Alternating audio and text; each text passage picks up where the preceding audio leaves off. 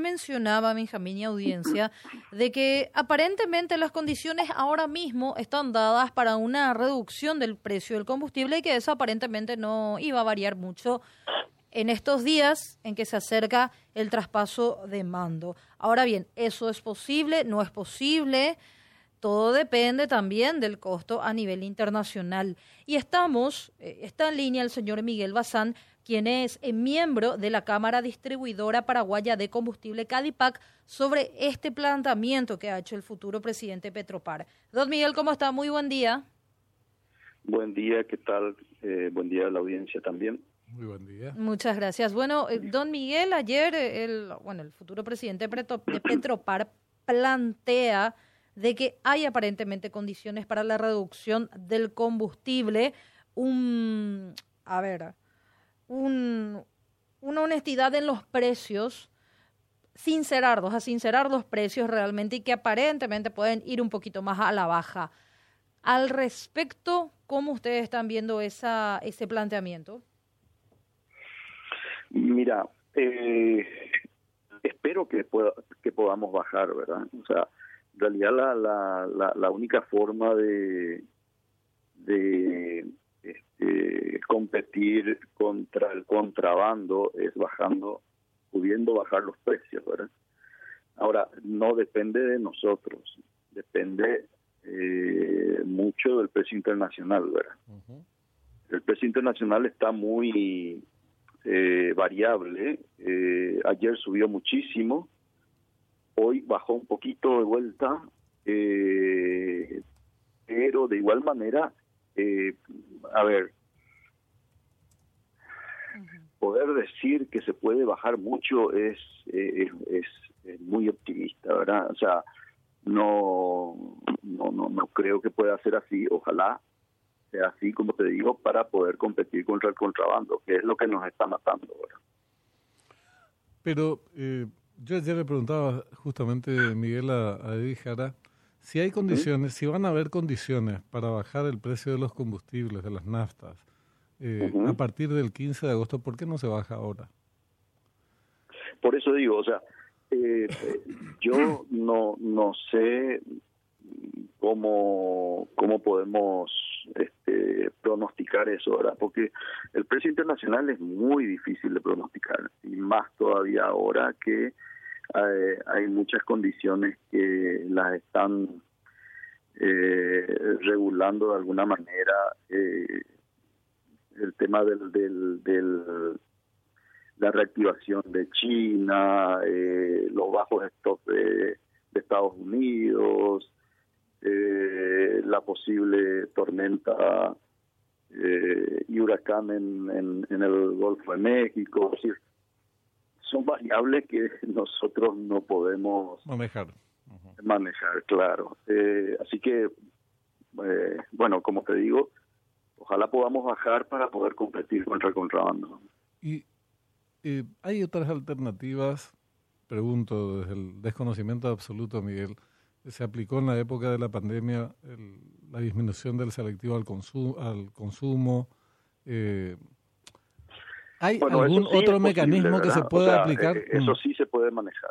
Eh, disminución del, del, de los impuestos, así como manejó también Brasil. eh, Brasil manejó así eh, este, la, las variaciones que había en el precio internacional, las manejó con, con, con el impuesto. Ahora, eso tiene su límite también, ¿verdad? Porque finalmente el gobierno eh, necesita esos impuestos para poder cubrir eh, el presupuesto ahora. Claro, eh, vos vestís un santo, pero desvestís otro, ¿verdad? Entonces, con esa política, digamos, podría hacer agua otro tipo de, de, proyectos, pero eso es lo único que se podría decir con que sería un mecanismo que con certeza uno puede decir, voy a hacer uso de ese mecanismo con antelación a ver cuál es el panorama eh, internacional en materia de precios. O sea, eso depende de uno, digo, no del mercado internacional. Sí, sí, sí, claro. Eh, eh, de repente hay otras otras cosas que se pueden pelear y, la verdad es que Petropar es un buen un buen aliado para eso. por ejemplo, el tema del flete, ¿verdad? por, por el volumen que maneja, eh, Petropar, eh, digamos, marca pautas de repente con, con, el precio del flete, flete eh, este, por río desde el, desde el kilómetro 171 hasta, hasta Paraguay, ¿verdad? hasta Asunción. ¿Cuál es el kilómetro 171? Es eh, la zona de, del Río de la Plata, ¿verdad? O sea, donde generalmente se hacen los aliges de, desde los barcos madre, barcos de 50 mil metros, a las barcazas.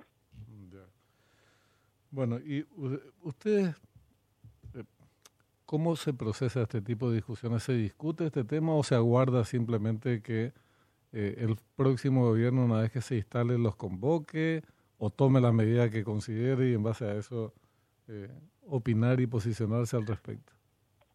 No, yo creo que podemos ir conversando ya, ¿verdad? Este, eh, nos conocemos todos, así que podemos ir conversando a ver qué, qué, posibilidades hay de hacer de hacer tal o cual cosa. Eh, eh, yo creo que vamos vamos a hacer eso de aquí a de aquí a muy poco. Don Miguel, ¿ustedes tienen alguna petición en especial, algún pedido, algún proyecto, alguna situación que quieran plantear a Petropar con esta nueva administración? Eh, más que más que a Petropar, el pedido este, que estamos haciendo desde hace rato es el, combate al contrabando. Mm, mm.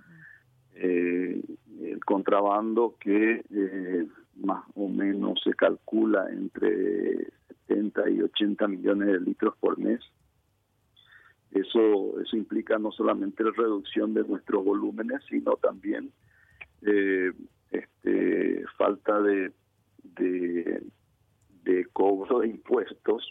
Eh, eso significa, significa más o menos entre 100 y 120 millones de dólares al año que el, el Estado deja de recaudar por, por no cobrar el impuesto selectivo al consumo. Mm, correcto, la lucha contra el contrabando. Eh, estos 70 a 80 litros que menciona... 80 millones de ah. Bueno, 6-0, no, no, no te das el exquisito. los ceros no tienen valor. Eso, eso aprendimos en matemáticas en la escuela. Pero hacia la izquierda, hacia la derecha tiene un gran valor. Hacia la derecha, hacia el cero a la izquierda, nada. Eh, ¿Esto es lo que ingresa de, contrabando mensual o es lo que ustedes dejan de...? Es una barbaridad. ahora, eso entra por las narices de los que tienen que evitar que entre, porque no es un bidón ¿eh? que metes en la valijera de, de un auto varios bidones. Esos son tachas, son camiones barcazas, son camiones cisternas, exactamente. Exacto, ¿Mm? exacto, sí, son volúmenes gigantes. Eh, y hay, hay venta de contrabando en toda la República, o sea, estamos hablando de que de que este, se vende contrabando, producto de contrabando en, en Caguazú, en Coronel Oviedo, en ciudades que no tienen nada que ver con la frontera. Eso, si cuantificás, ¿qué, qué, monto representa más o menos, Miguel? Y lo que le digo es más o menos entre 100 y 120 millones de dólares al año que deja de recaudar el, fisco por, por no cobrar impuestos. ¿Y la pérdida para, la, para los emblemas eh, privados? ¿Se puede cuantificar? Sí, sí, es cuantificable. Pero, pero independientemente de eso, este, es, es la pérdida, digamos, de, de, de, también el, el, país, ¿verdad? O sea, finalmente el país es el que, el que pierde con, con el contrabando. Bueno, don Miguel, muchas gracias por la, por la información, por la entrevista y bueno, ya veremos después del 15 de agosto cómo se da la situación. ¿Cómo no? Hasta luego. Muchas gracias. Miguel Bazán, quien es miembro de la Cámara Distribuidora Paraguaya de